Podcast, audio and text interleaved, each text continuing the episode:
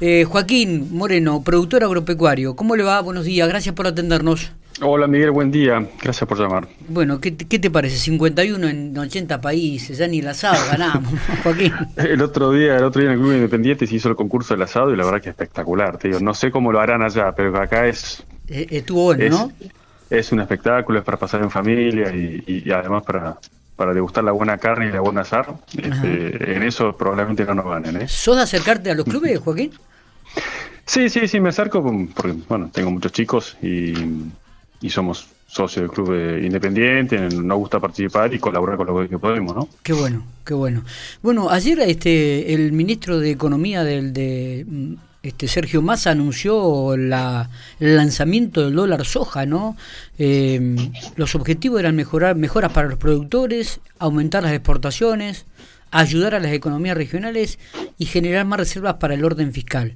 ¿Cómo, toman esto, este, anuncio y realmente si es bueno o no? De acuerdo a lo que he leído hoy en los medios nacionales, supuestamente la cadena agroindustrial apoyó la creación de este nuevo esquema. Miguel, yo lo, también viendo un poco la noticia, sin tener todavía la reglamentación que va a ser fundamental para ver bien cómo se implementa, eh, en principio creo que es, es una medida fiscal, una medida que tiene que ver con la necesidad de dólares del gobierno. Claro.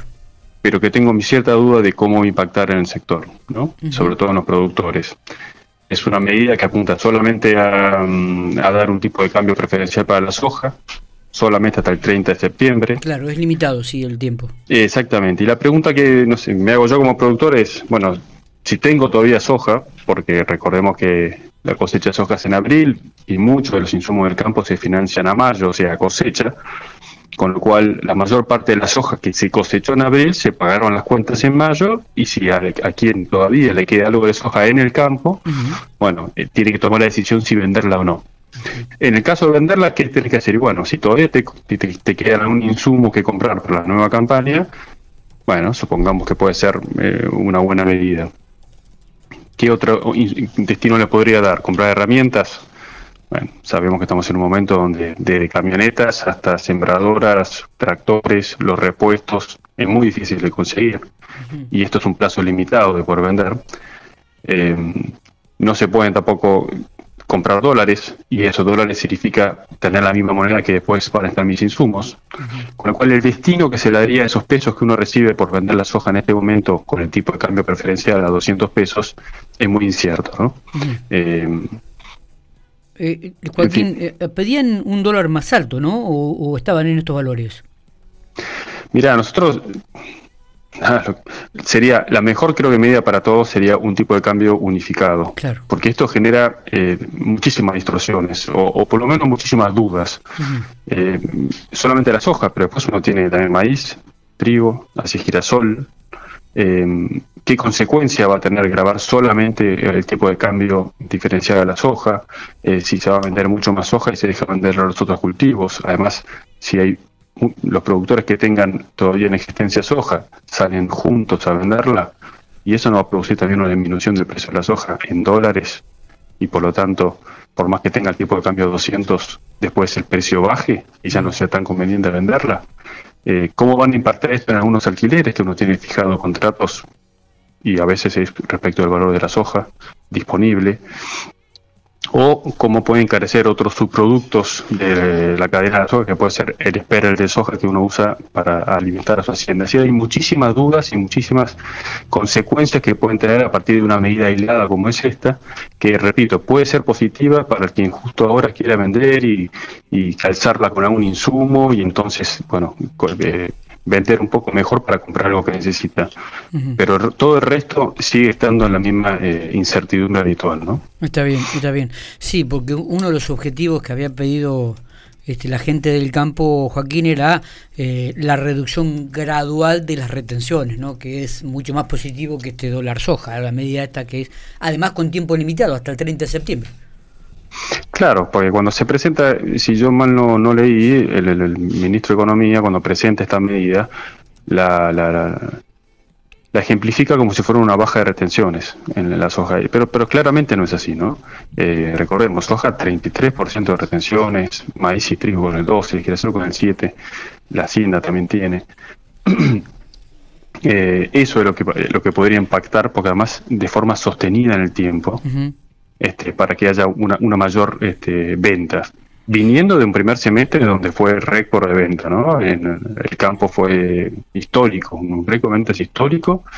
Eh, bueno, lo que quede ahora, no sé, eh, veremos cómo se desarrolla, sobre todo en la jornada de hoy, cómo de vuelta cómo regulan esta medida y qué pasa sobre todo con los precios. ¿no? De estos 200 pesos, de esto, el valor ahora que sea este 200 dólares, digo, ¿cómo, ¿cómo es el tema? ¿Cuánto le queda al productor?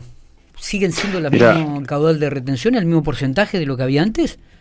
Sí, sí, las relaciones son, son iguales, no se ah, toca, es el, es el 33%. Lo único que varía es que en vez de mm, especificarlo, porque recordemos que el productor lo que hace es cobra pesos en su cuenta corriente bancaria, eso es lo que recibe el productor, se vende al precio, en este momento está 375 dólares en Argentina la soja, se multiplicaba antes por los 140 pesos de eh, del tipo de cambio oficial. Bueno, ahora esos 375 dólares lo vas a multiplicar por el tipo de cambio de 200 pesos, que a hoy hace una diferencia del 40%. ¿no?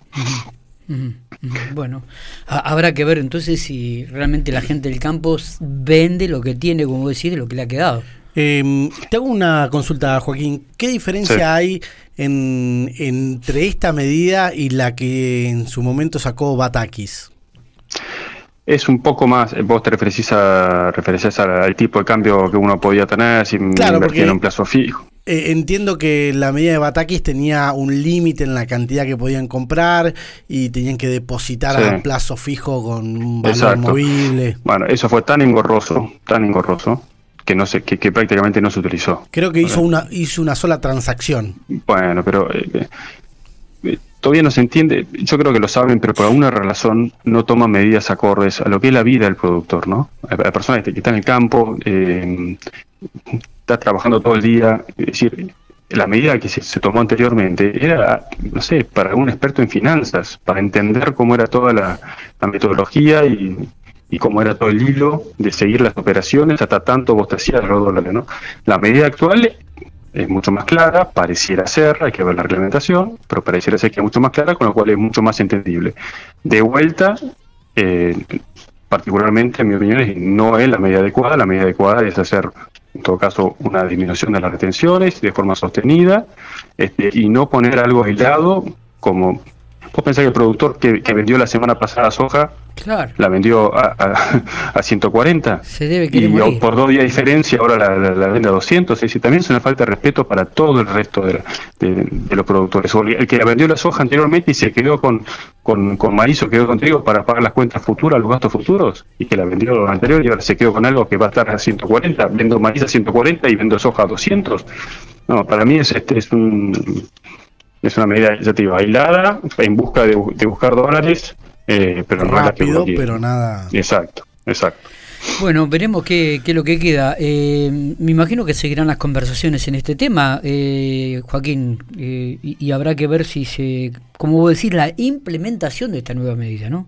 Sobre todo. Tal, tal cual, tal cual, la implementación, porque la letra chica después este, lo que te, lo que te llevaría o no. Y de vuelta hay que verla cómo se desarrollan esta semana, porque si, si ya te digo, si hay una venta mayor que la habitual, también puede haber una disminución de los precios, con lo cual si la diferencia en vez del 40% que sería hoy pasa a ser una diferencia menor y bueno, ya tanto no conviene. Claro. Joaquín, eh, sé que has dejado la presidencia de la eh, sociedad rural, digo, pero se viene eh, este fin de semana el venidero, este fin de semana, la exposición rural. Sí, ¿Estás trabajando? Este, ¿qué, cuáles son las expectativas al respecto? Sí, tal, tal cual como, como decís, el, año anterior eh, ya este, se renovó la comisión directiva y yo no formo parte de la misma, pero mira, justo esta mañana pasé porque tenía que hacer un trámite en, la rural y dar movimiento de vuelta en, la, en el predio eh, es, es, muy lindo, ¿no? Eh, Totalmente, claro.